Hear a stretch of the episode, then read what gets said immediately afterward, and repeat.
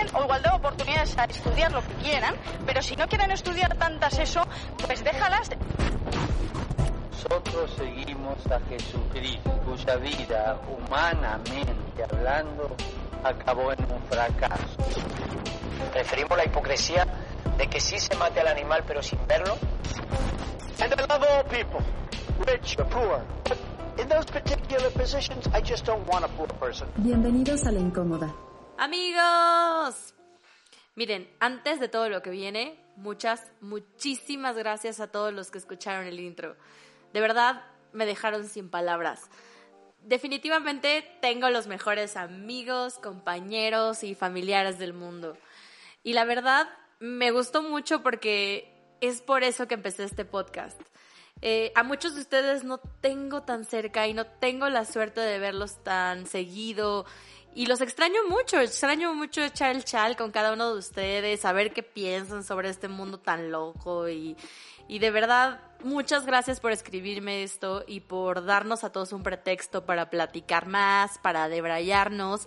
Y espero este sea el inicio de muchas copitas de vino, mezcalitos, cigarros o lo que sea que les guste hacer cuando se relajan y quieren debrayar de un tema. Ahora les voy a platicar algo más personal. Cada vez estoy más cerca de los 30 y sí, ya me voy a poner cursi pero les juro que lo que más ha valido la pena de estos ya casi 30 años ha sido compartirlos con personas como ustedes. Es de ahí donde nace la incómoda de cientos de personas, de muchas historias y estilos diferentes de ser. Todos y cada uno de ustedes son personas que han marcado mi vida y de verdad estoy muy agradecida por conocer gente tan interesante y tan diferente. Muchísimas gracias otra vez por apoyar este proyecto, por todos sus comentarios sus buenas vibras. Y bueno, ahora sí.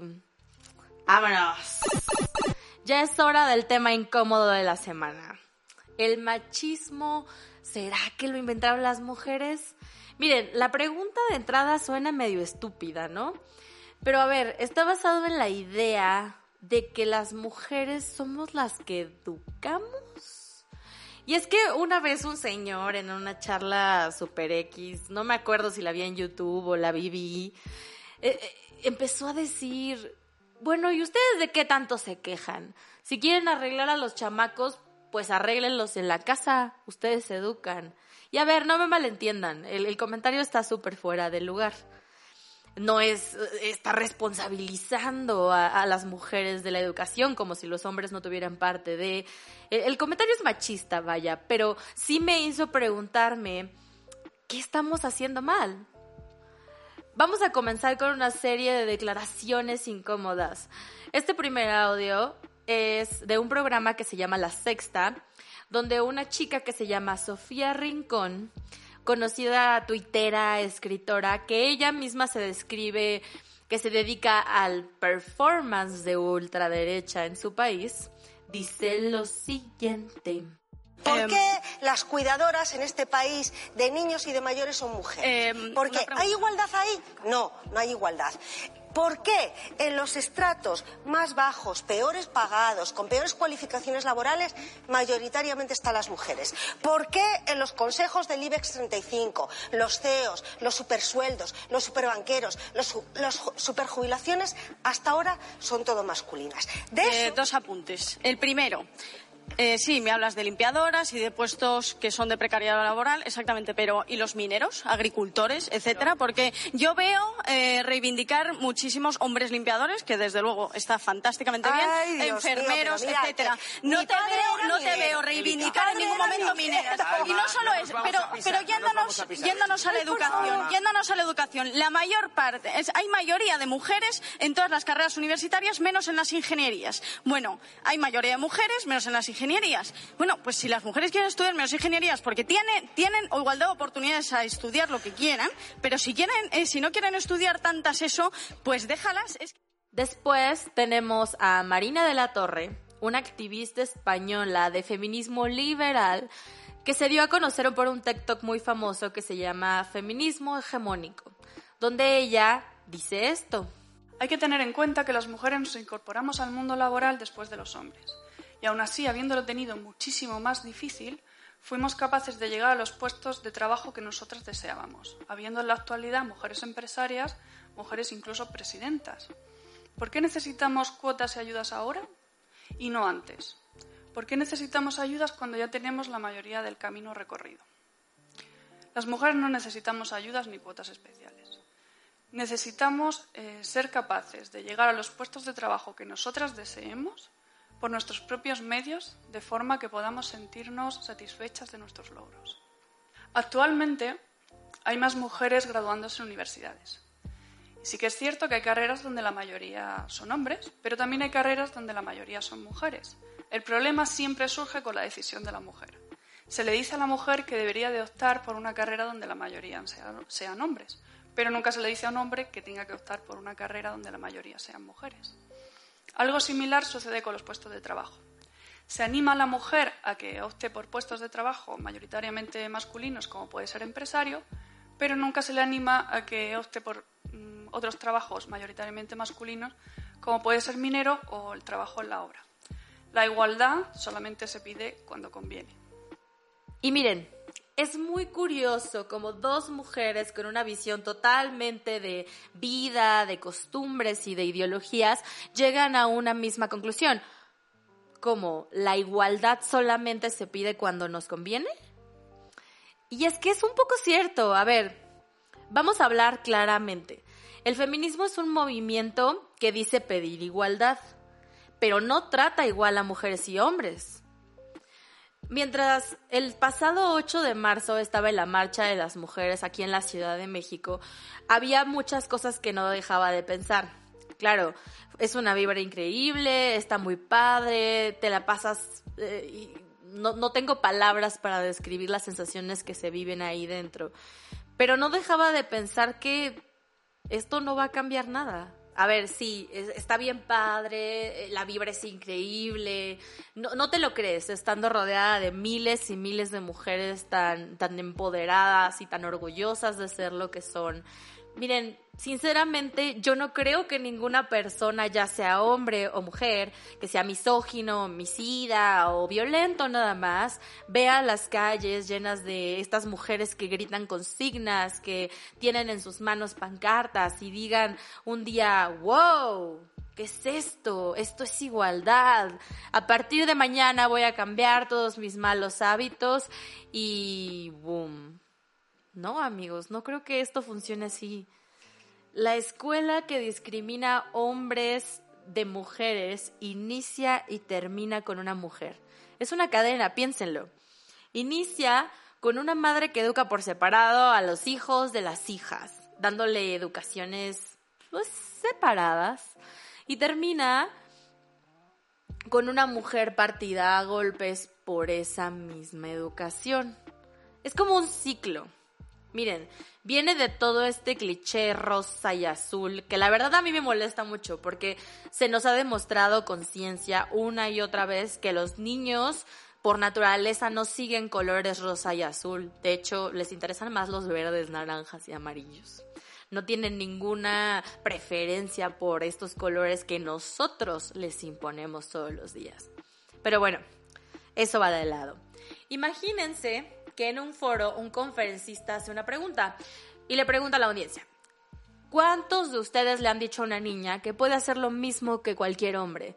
La mayoría levanta las manos súper emocionado. Y el conferencista dice, güey, qué buena onda, enhorabuena para todos. Ahora, díganme cuántos de ustedes le han dicho a un niño que puede hacer lo mismo que una mujer. Y nadie levanta la mano ahí está el segundo techo de cristal que no hemos podido romper. En nuestras casas, en nuestras familias, alrededor de la sociedad. Y lo hacemos todos los días. Miren, si el feminismo es pedir la igualdad de derechos y respeto social entre todos los seres humanos, ¿Por qué se convirtió ya en una doctrina que le enseña a las mujeres que pueden hacer todo lo que ellos quieran y que simplemente olvida a los hombres en un cajón. Si el reclamo principal del feminismo es la violencia, ¿no debería de estar también educando las causas? Miren, no sé ustedes. a mí a veces me parece que estamos pidiendo armas y herramientas para regresar un golpe más fuerte mientras nadie aquí está abogando por la paz. Al parecer, como en todo, en este tema la guerra vende más. Y se los digo objetivamente, yo soy mercadóloga y sé que es 500 veces más fácil hacer una campaña de odio que una de reconciliación. Y miren, no es ninguna sorpresa que por eso el presidente actual de Estados Unidos y para qué nos hacemos tontos, nuestro presidente usaron esta estrategia de eh, divide y vencerás y les funcionó. Pero entonces, si ese es el lado que todos vemos del feminismo, ¿qué hay en el otro lado? ¿Por qué nos da tanto miedo la igualdad y preferimos hacernos las víctimas, y hago comillas, del patriarcado? Pues miren, siempre hay otra historia y claramente no queremos admitir que hemos todos participado y alimentado cada uno de los estereotipos de ese macho que tanto nos caga. ¿No me creen? Miren. Empecemos por los príncipes de Disney. En La Bella y la Bestia tenemos a un secuestrador, porque sí lo es, que básicamente utiliza el síndrome de Estocolmo para enamorar a una chica. A ver, es como si ustedes le dijeran, hijo, usted búsquese a una buena chica, acósela, persígala, oblígala a vivir con usted y vivirá feliz para siempre. Y nos encanta. Muy bien.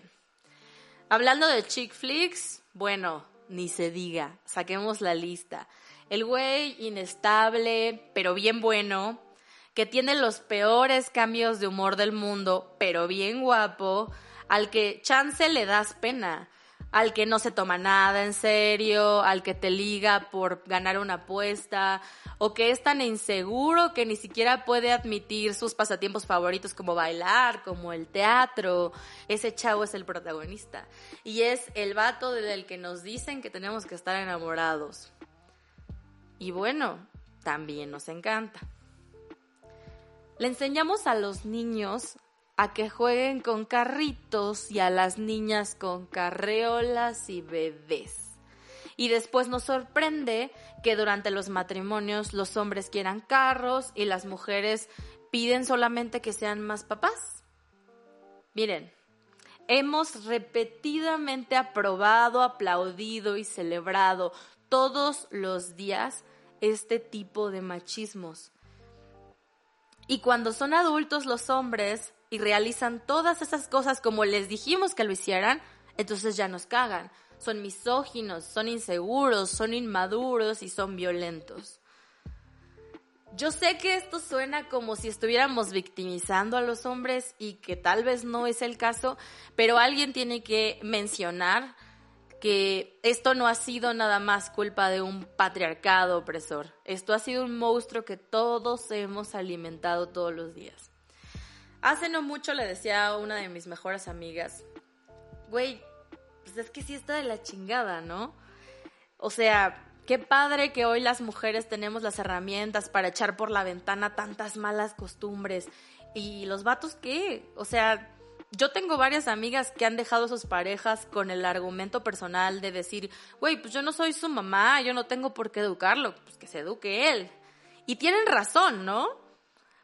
Pero no puedo dejar de pensar que todos fuimos parte de esto y que tampoco es tan fácil, o sea, no es como que de la noche a la mañana los hombres van a despertar y van a dejar de lado todas sus malas costumbres y van a empezar a hablar de sus emociones. Miren, es más, la mayoría de los hombres ni saben que tienen emociones o no las saben reconocer.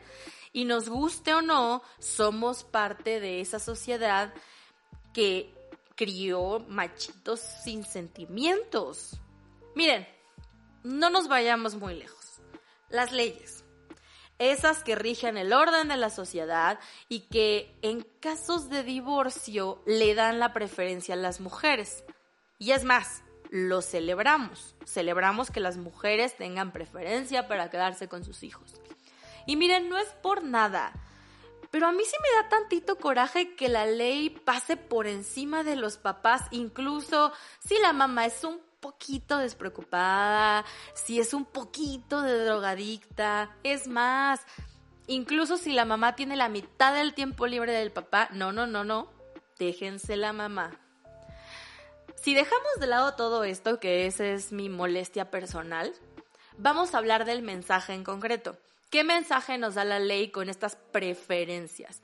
La ley, la autoridad imparcial del país, prácticamente le está diciendo a los hombres, quítate, tú no sabes ser papá. Tú, mira, depositan de esta cuenta de banco al mes y cada 15 días te puedes llevar a los chavos al McDonald's. Porque nada más para eso sirves, campeón. ¿En qué momento se nos hizo que eso era justo? ¿Cuántas personas realmente nos hemos preguntado si eso es igualdad? Y ahora sí, miren, no quiero ser la persona incómoda, pero de esto vamos. ¿Por qué nos estamos quejando del papel del hombre en la familia si hasta la ley les dice que no, que eso no es de machos? Y miren, ya ni mencionar que la segunda causa de suicidio entre hombres es justamente la situación económica. Porque no me quiero ver dramática, pero ¿qué más puede hacer una persona a la que le hemos insistido y repetido que su misión de la vida simplemente es dar dinero? Miren, yo una y mil veces he escuchado que todo lo que tengo, escuela, trabajo, el voto, lo tengo gracias a una feminista. Y sí es cierto. Pero al mismo tiempo también es cierto que cuando estas revoluciones se hicieron, detrás de la aceptación, del reconocimiento del error social, había hombres esos hombres que pasaron esas leyes. Y eso también tenemos que agradecerlo.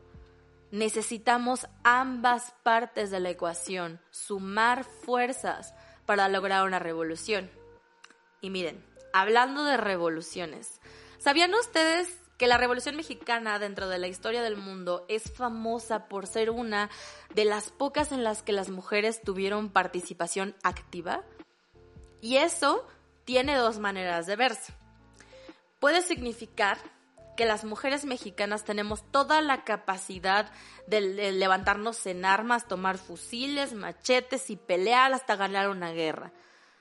Pero al mismo tiempo, también prueba que los hombres mexicanos son ese macho que comparte las armas con su mujer y pelean del lado de ella. Amigos, esto quiere decir que hace 100 años en México la guerra probó que la igualdad existe.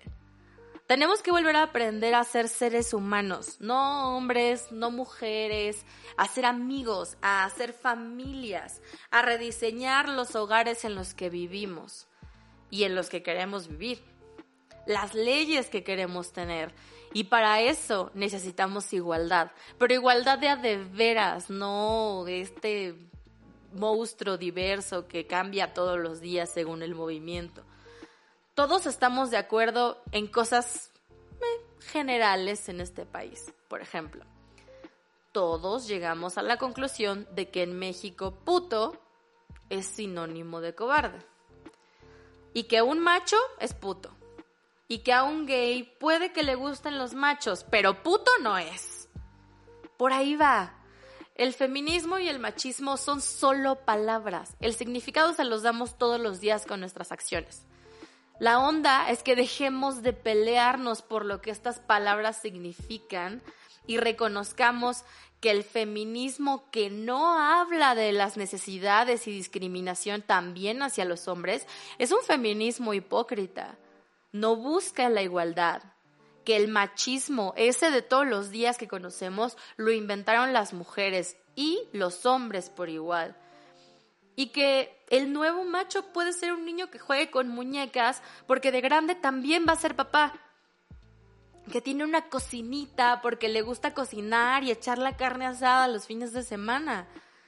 Miren, yo si pudiera pedir una cosa hoy, sería que en el futuro las palabras feminismo o machismo nada más no existan.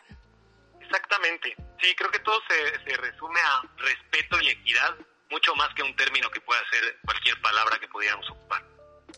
Y bueno, damas y caballeros, la voz que acaban de escuchar es de nuestro primer invitado incómodo, Jordi Herrera.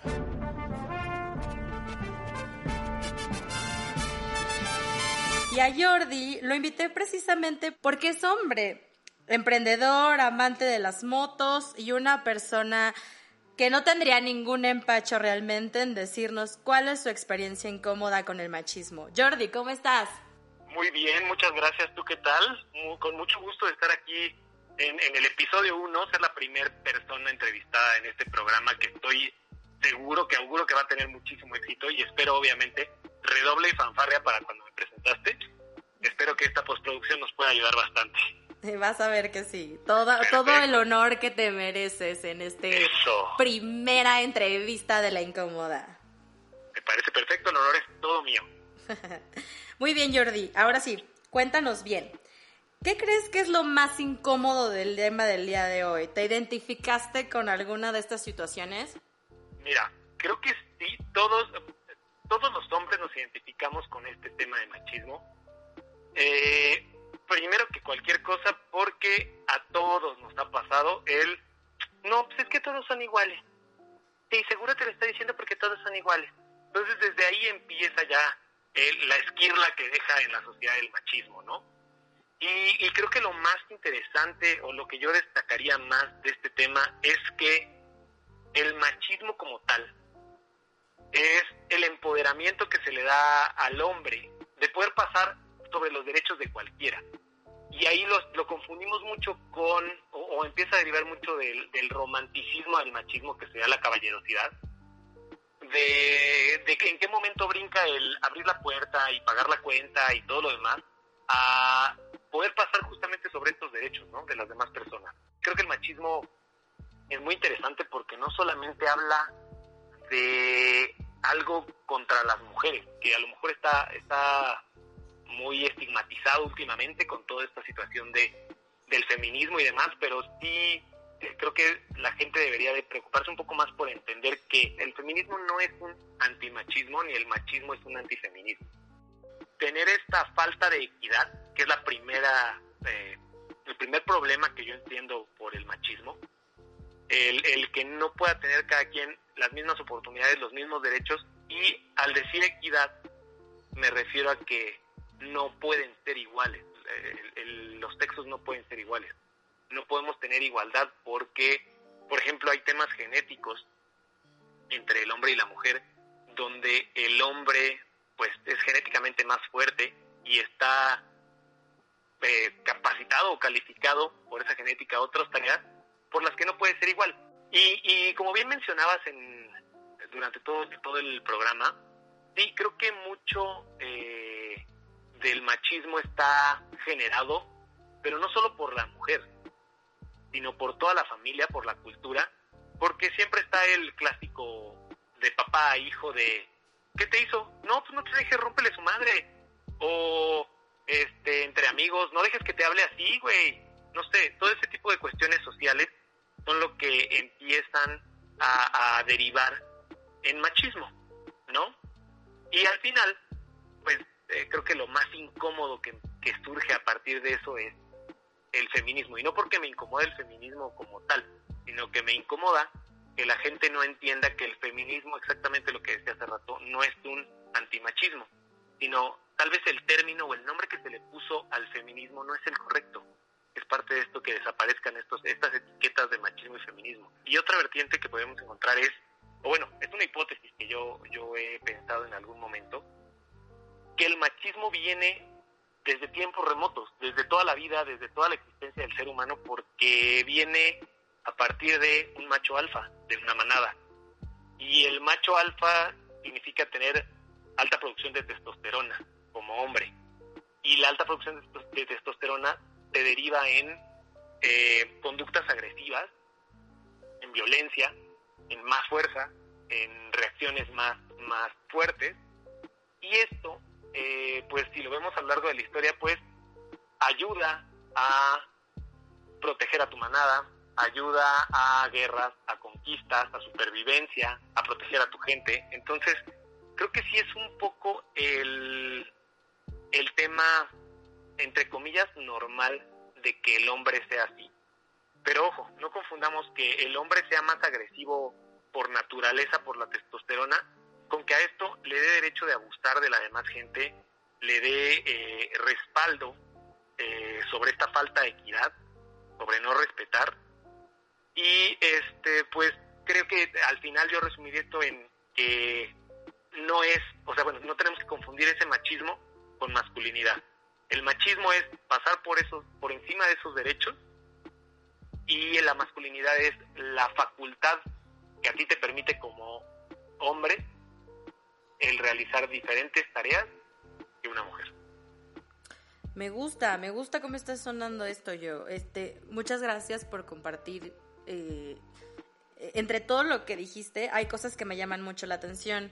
Y, esto último, eh, en estos temas, la gente dice que justo eso es lo que generó el machismo violento, como lo llamamos hoy. La testosterona y el hombre cazador fuerte que necesita proteger a la manada, hoy en el mundo actual ya no funciona. Porque ya no vivimos en un mundo donde necesitamos protección salvaje. Vivimos en un mundo dominado por el conocimiento, por la ciencia y por costumbres culturales, si lo quieres llamar así, pero ya no necesitamos la violencia. Y entonces eh, hay muchas personas que piensan que de ahí se desencadena la violencia de género, porque el hombre ya no tiene otra forma de hacerse valer en frente de la mujer.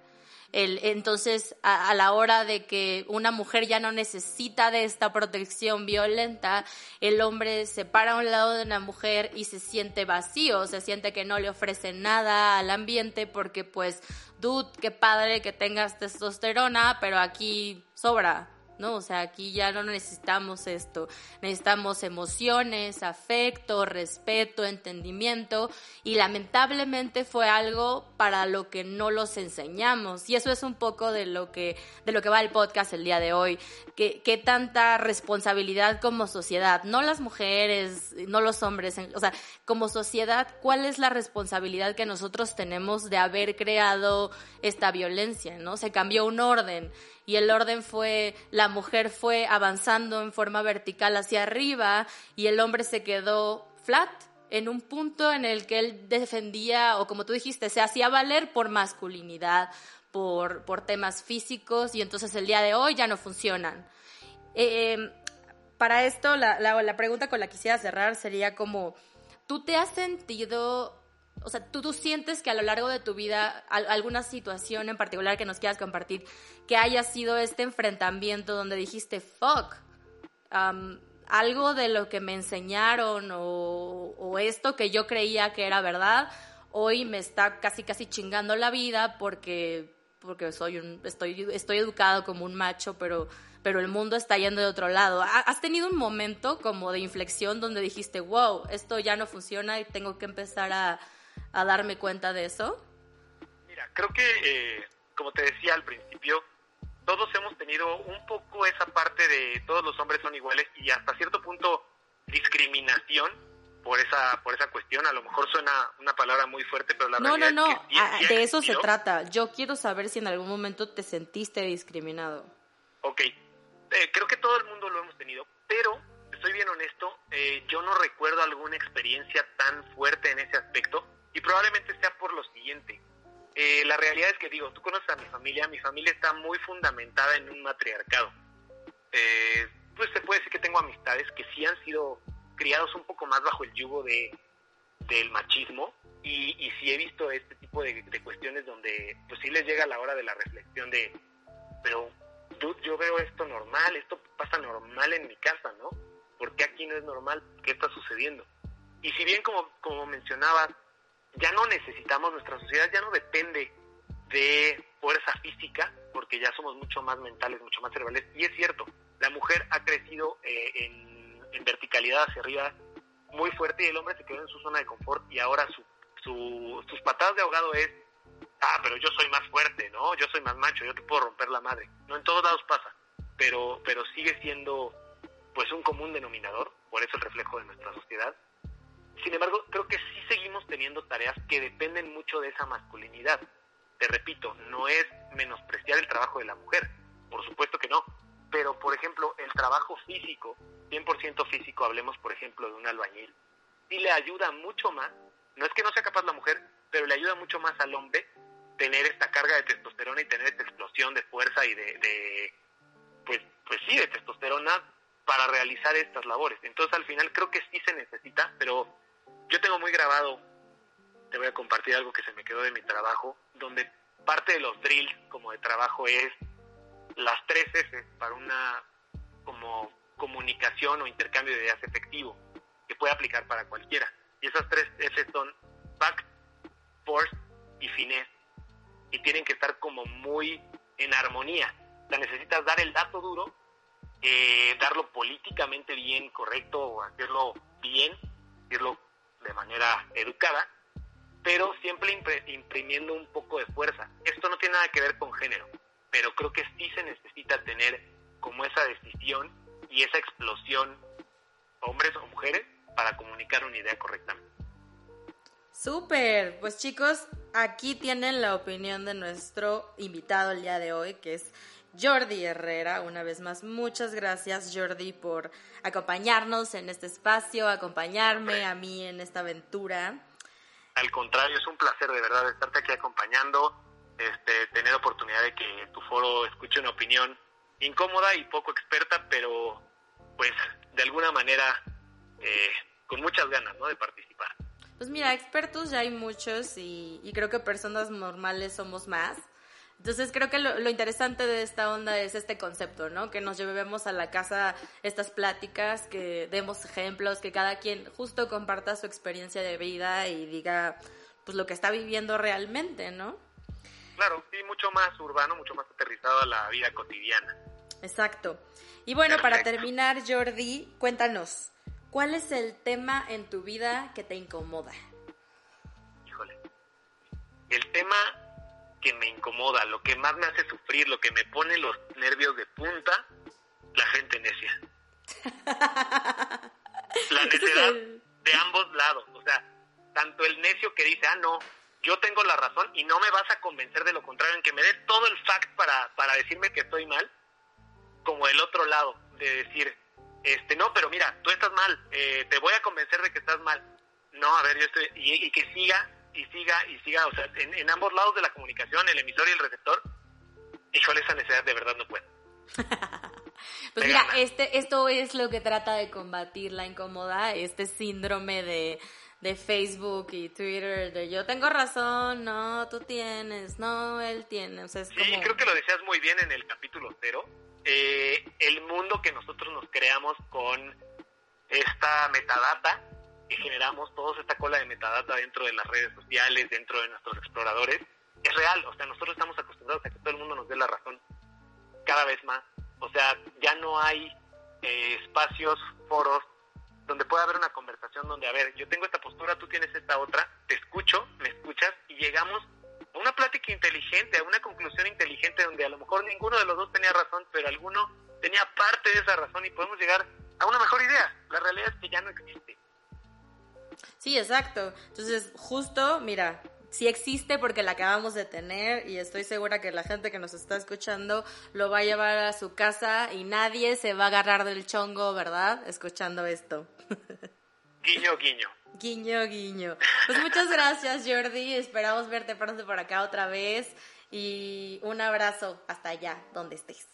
Al contrario, de verdad, te repito, el placer es todo mío y cuando gustes me va a parecer excelente aparecerme por aquí. Perfecto. Pues un aplauso a Jordi porque fue nuestro primer invitado y se llega y se va con fanfarrias. Muchas gracias, Jordi. Muchas gracias a todos por llegar hasta acá. Este podcast fue inspirado eh, en un libro, porque sí, amigos, no me lo saqué de la manga, no me estoy inventando todo esto. Este libro es de una chica que se llama Elizabeth y escribió For the Love of Men, por el amor del hombre. Y, la verdad es que su perspectiva es muy interesante. Es, es, es, un libro que les recomiendo mucho. Les voy a dejar los datos en los comentarios del podcast. Y también les voy a dejar toda la información eh, de los videos y de las entrevistas por si los quieren ver completos. Les recuerdo que nuestro Instagram es arroba la.incómoda. Ahí me pueden mandar sus comentarios y recomendaciones para el invitado de la siguiente semana porque el tema será...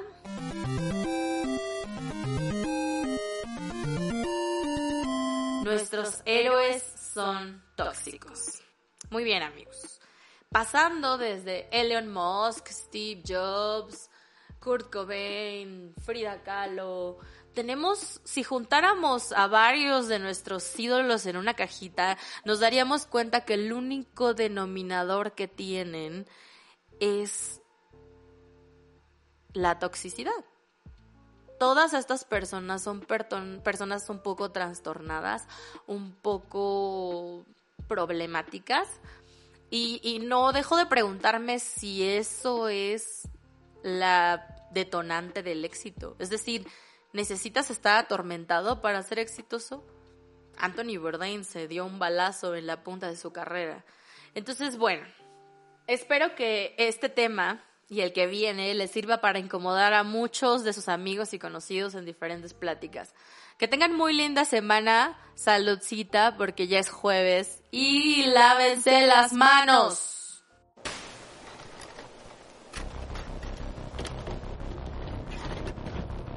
No quieren estudiar tantas eso, pues déjalas. Nosotros seguimos a Jesucristo, cuya vida, humanamente hablando, acabó en un fracaso. Preferimos la hipocresía de que sí se mate al animal pero sin verlo. And I love all people, rich or poor, but in those particular positions, I just don't want a poor person. Adiós, nos vemos pronto.